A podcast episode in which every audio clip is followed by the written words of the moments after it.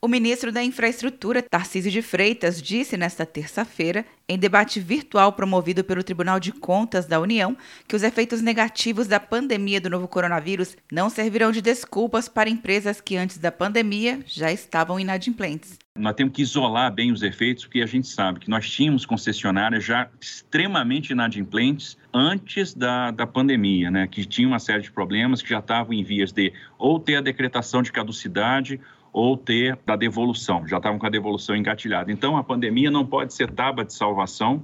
Para a configuração disso, é necessário a gente analisar caso a caso. Freitas destacou a atuação conjunta dos setores do poder público para criar um ambiente favorável na retomada de negócios e investimentos.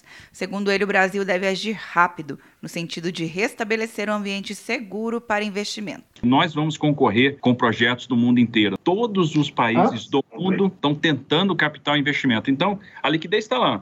A gente tem que ter capacidade agora de atrair o investimento. O ministro destacou a relevância do Plano Pro Brasil para integrar e aprimorar ações estratégicas na recuperação e retomada do crescimento socioeconômico em resposta aos impactos relacionados à pandemia do novo coronavírus.